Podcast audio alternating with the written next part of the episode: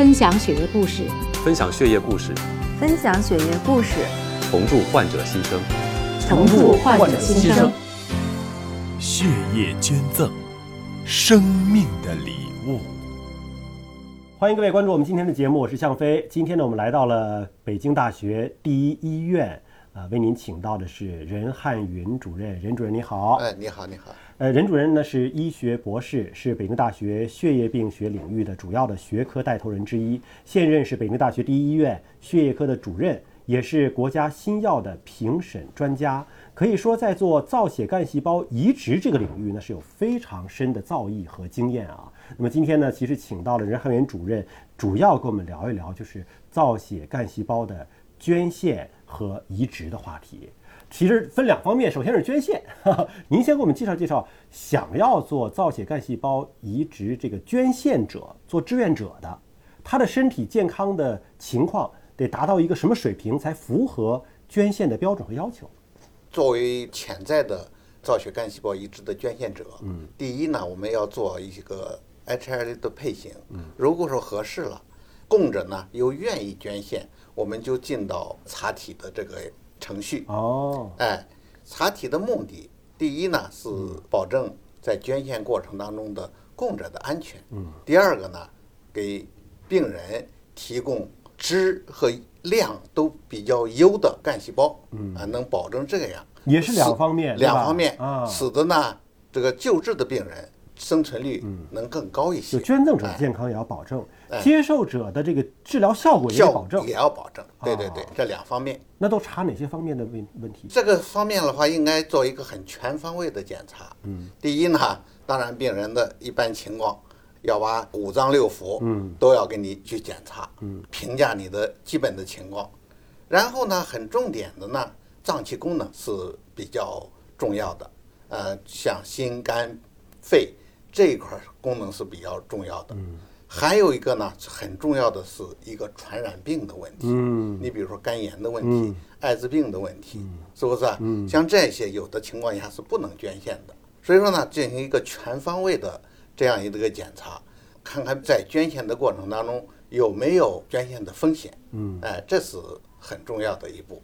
嗯嗯还有就是怎么保证捐献者的安全？您刚才说到了检查疾病啊，检查有没有传染病啊，其实保证的是接受者的安全，不要被这些疾病所传播了啊。那作为捐献者，他有没有什么指征？比如说身高、体重得达到什么样的水平，然后他这个干细胞抽取出来之后，才不会对他的健康造成影响。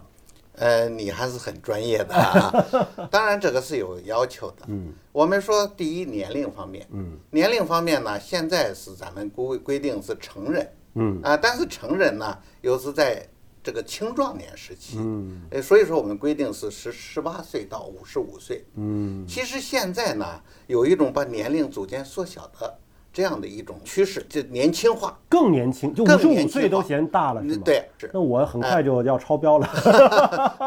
所以说这个年轻化的趋势啊，因为现在的话，成功率的话，还是跟供者的年龄，还是现在统计的数据的话，还是有一定的关系。越年轻，效果可能越好。从这个因素上来说，但是呢，我们说五十五岁当然还是可以的，还是可以的。再往上的话，就我们就不主张，嗯啊捐献了。这跟献血的年龄的规定是基本上是一致的，就十八岁起哎，这是从年龄上。嗯，那体重呢？当然，体重的话，过于肥胖的有可能，因为肥胖的这个人了哈，可以说往往伴有高血压、糖尿病啊等等这一些。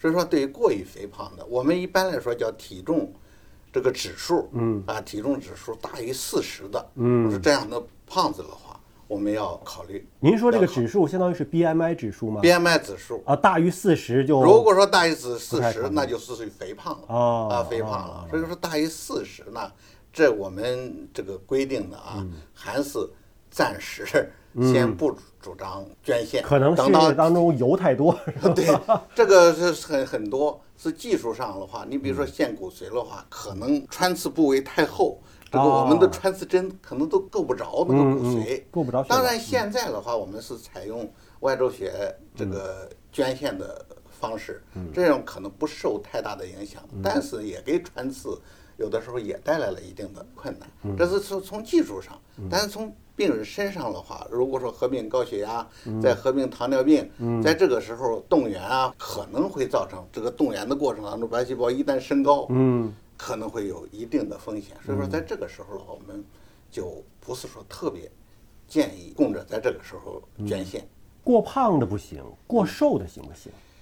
过瘦的，如果说供者嗯。和这个病人的体重嗯。差别太过于悬殊了话，嗯。当然我们规定的是二十公斤。嗯。如果说病人的话体重要大于供者二十公斤的话，嗯。我们要考虑一下，为什么呢？因为我们现在算的数，捐献的干细胞的数量是以病人的体重为标准的。哦。哎。就病人万一是个胖子，你这个捐献者那是个太瘦子啊，所以说呢，到时候万一不够了，量不够。采不够，那对病人来说可能是一个风险，种子量不够。对，哎是不是这个人也不能够超你要采的太多的话，时间太长，嗯对供者来说也是一个考验。嗯啊，所以说在这个时候要考虑。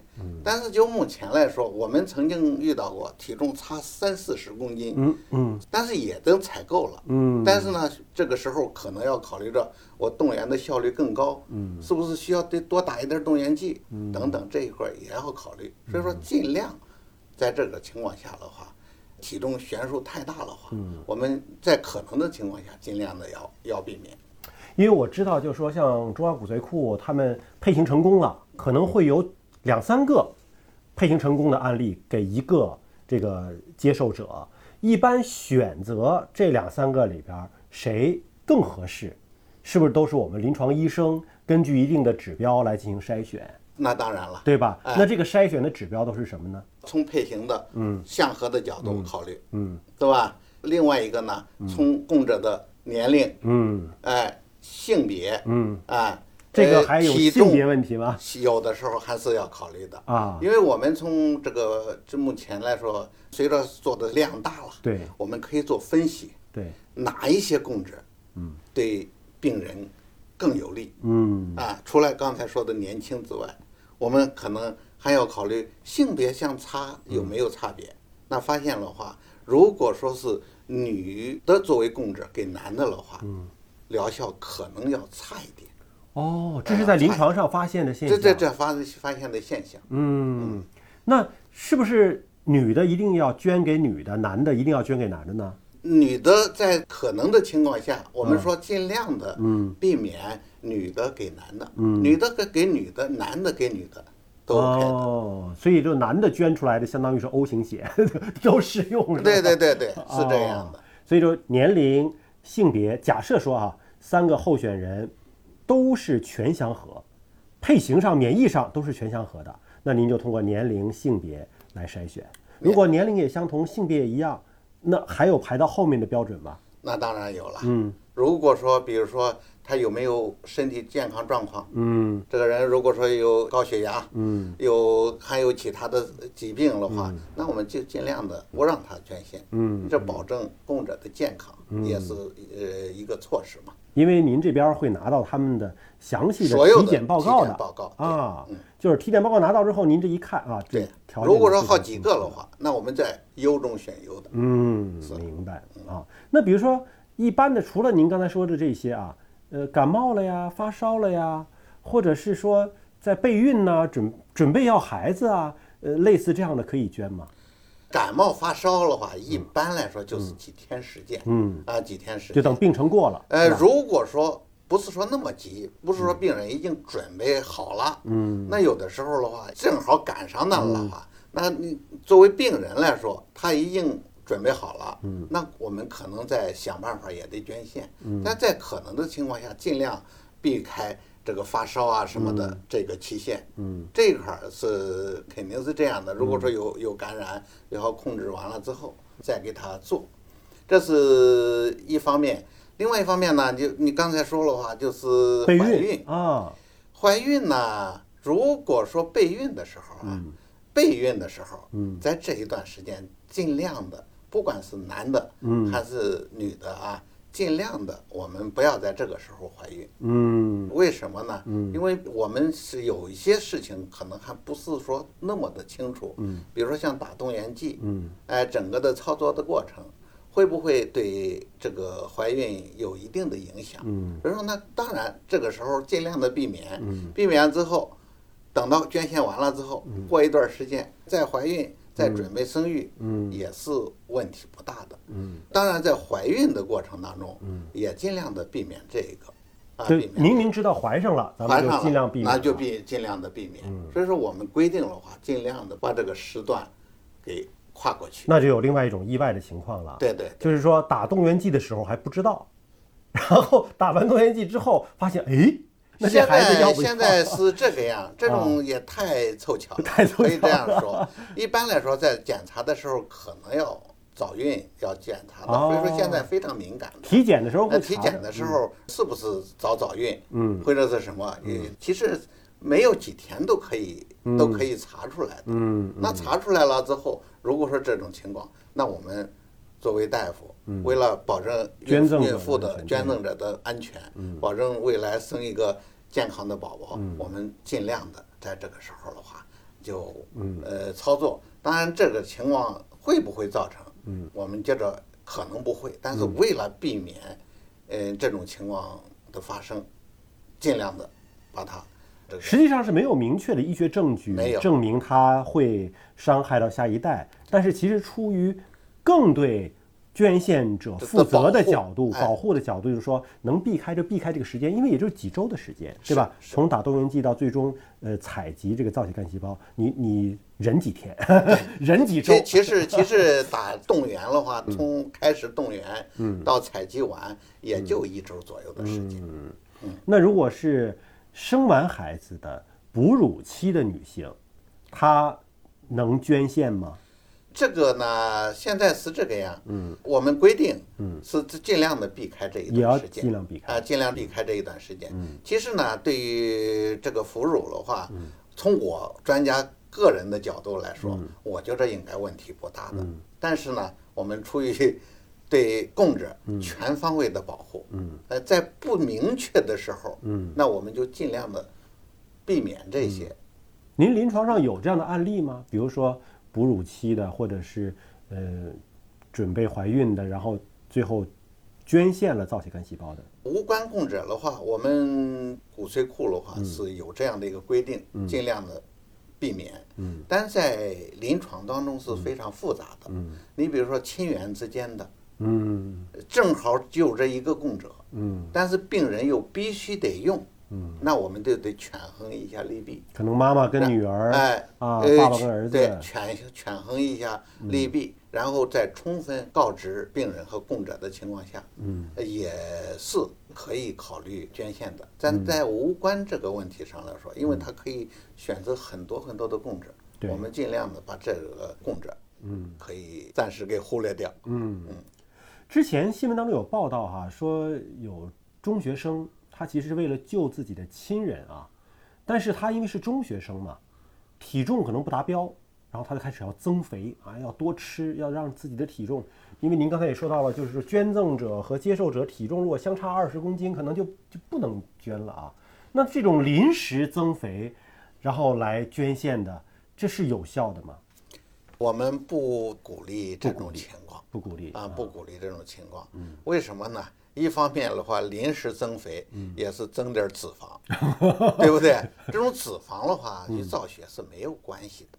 所以说呢，这种不鼓励这种情况，但是那种迫切的心情，我们也能也能够理解解嗯。但是在亲属之间的话，确实是有这有的人是这样做的。嗯，但是亲人之间的话，我刚才说了，一个是以后可能会改我们的对于供者的捐献的要求，就是在亲属之间，我们可能有的时候孩子的话年龄更小，嗯，但是作为政府来主办的这样的一个骨髓库，我们一定得按照成人才能捐献这样的一个伦理来做。就是但是并不是说你现在的话，你十五六岁，这孩子已经长得跟大人个头、体重都达到了，为什么不能？从这个生理上来说，供着的孩子这个发育上来说，完全是可以做的。因为现在还有一种这样的情况哈，我身边都有这样的情况，就是可能生的老大啊有点问题啊，生老二来救老大，那生的老二年龄肯定更小啊，那这种有可能是不是通过脐带血啊，或者是真的是老二的造血干细胞嘛，来来怎么怎么用老二来救老大呀、这个呃，在我们这里也发生过这种事情。嗯。老大得了白血病，嗯。呃，当时找不着合适的供者，嗯，所以说呢，孩子的父母就想再生一个，紧急生育。哎，再生一个。但是再紧急生一个，你怀孕了的话，十月怀胎啊。十十对十月怀胎也得等相当长的时间。对，这样的话，你得评价一下你这个疾病能不能等。嗯，如果说不能等，嗯，恐怕来说你也是一个呃无效的举动，嗯，是吧？这是第一个。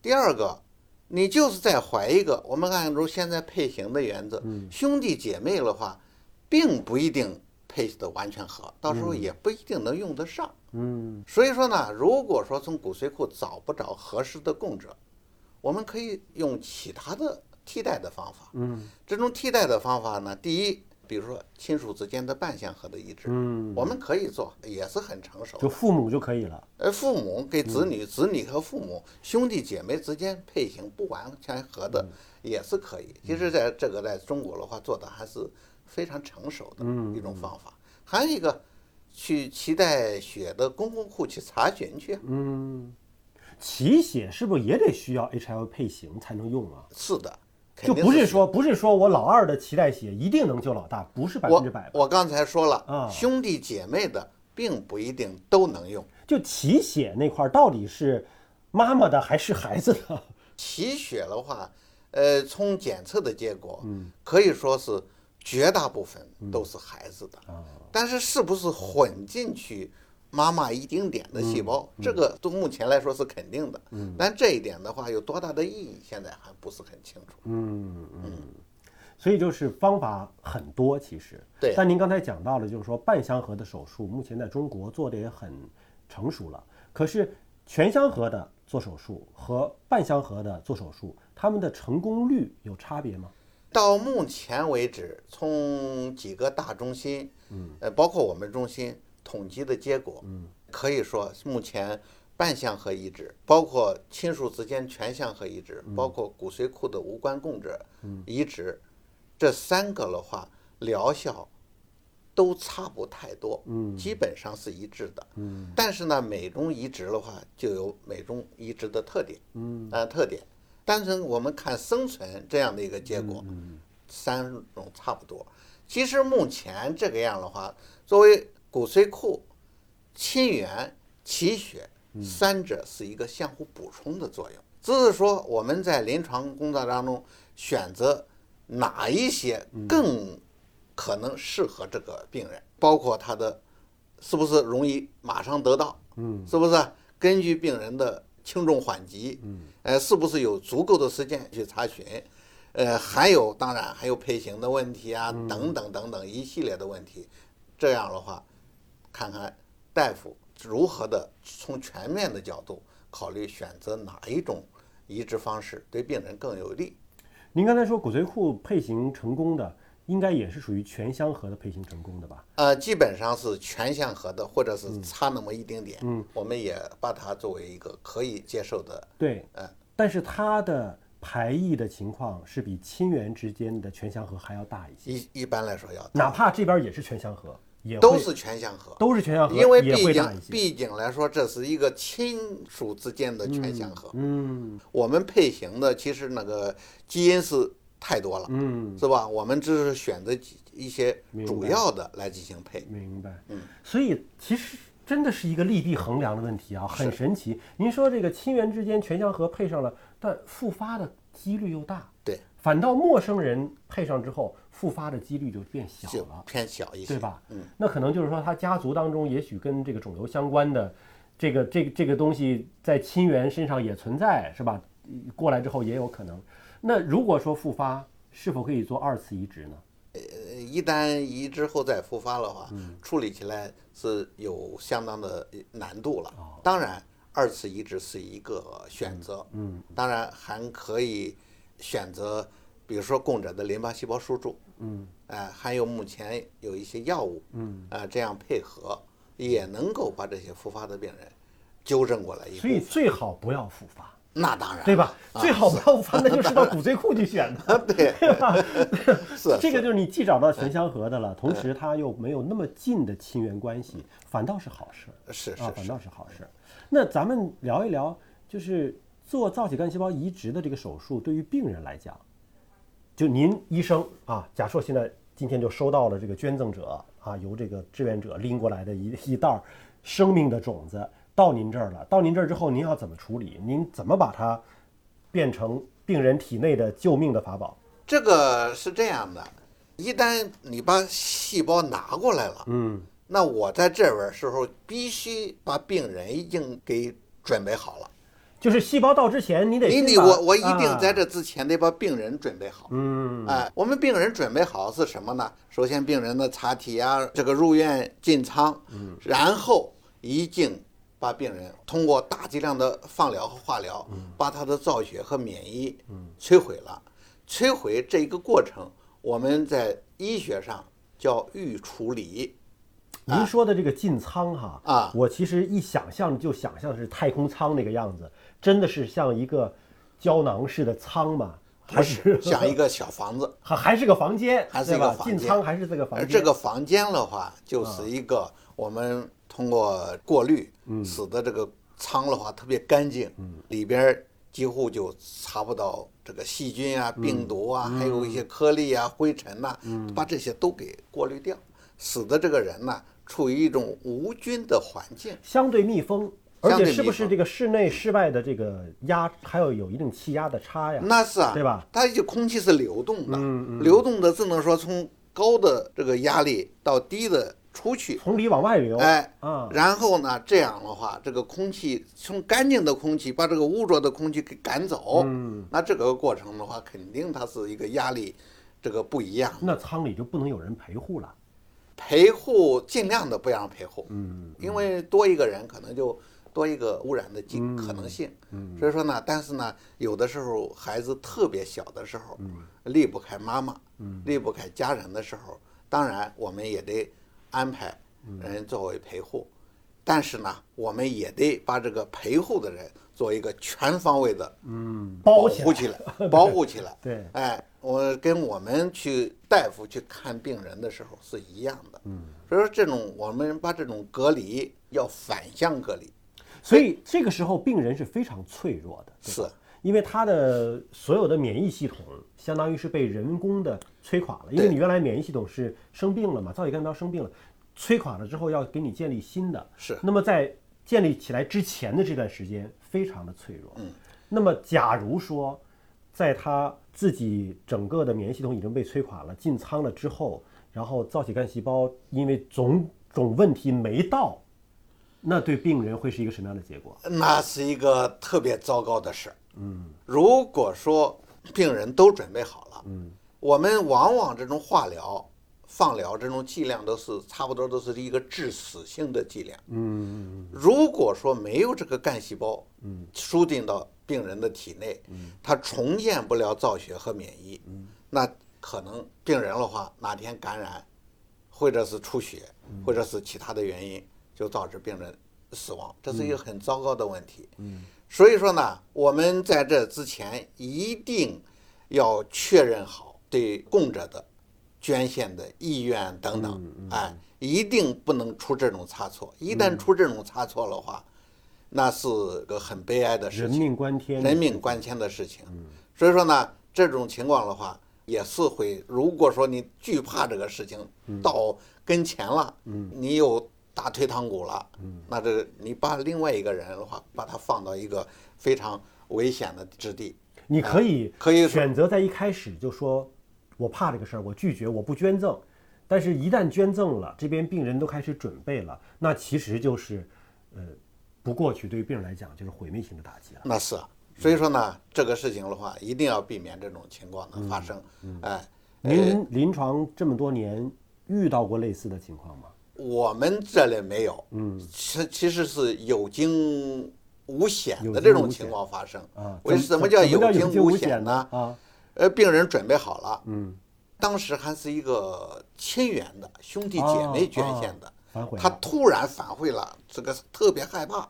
其实没有什么害怕的，嗯嗯，我们说非常的安全，嗯但他害怕，他不愿意捐了，不愿意捐，经过反反复复的做工作动员，最后终于同意了，说服了，哎，同意了。这种情况的话，我们是呃发生过这种事情，虽说当时虚惊一场，嗯，但是后边事情的话过渡的还是非常的顺畅自然。那这个劝说工作主要是家属做还是医生做的？如果说是亲属之间的话，嗯，那当然大夫可能得介入。嗯，大夫介入的话，那作为供者来说，他可能更相信从专业，角度，从专业角度哎来来说服，哎，对。但是作为骨髓库的话，嗯有的时候我们作为移植单位，可能接触不到这个供者，嗯。那就需要比如说采集医院的大夫，甚至我们骨髓库底下分库的从事这方面的工作人员，甚至还有这个从事社会服务的嗯。这个志愿者、义工志愿者义工对，来把他这种事情给说清楚，包括有一些捐献者自己现身说法来讲自己的事儿，来来说说说说清楚，嗯，哎，千万不要发生这种事情。一旦发生这种事情，你不但救治不了他，你可能给他造成万劫不复的这种灾难。嗯嗯今天也特别感谢任汉云主任接受我们的采访，谢谢您，谢谢今天节目就是这样了，我们下期节目时间再会。好，谢谢。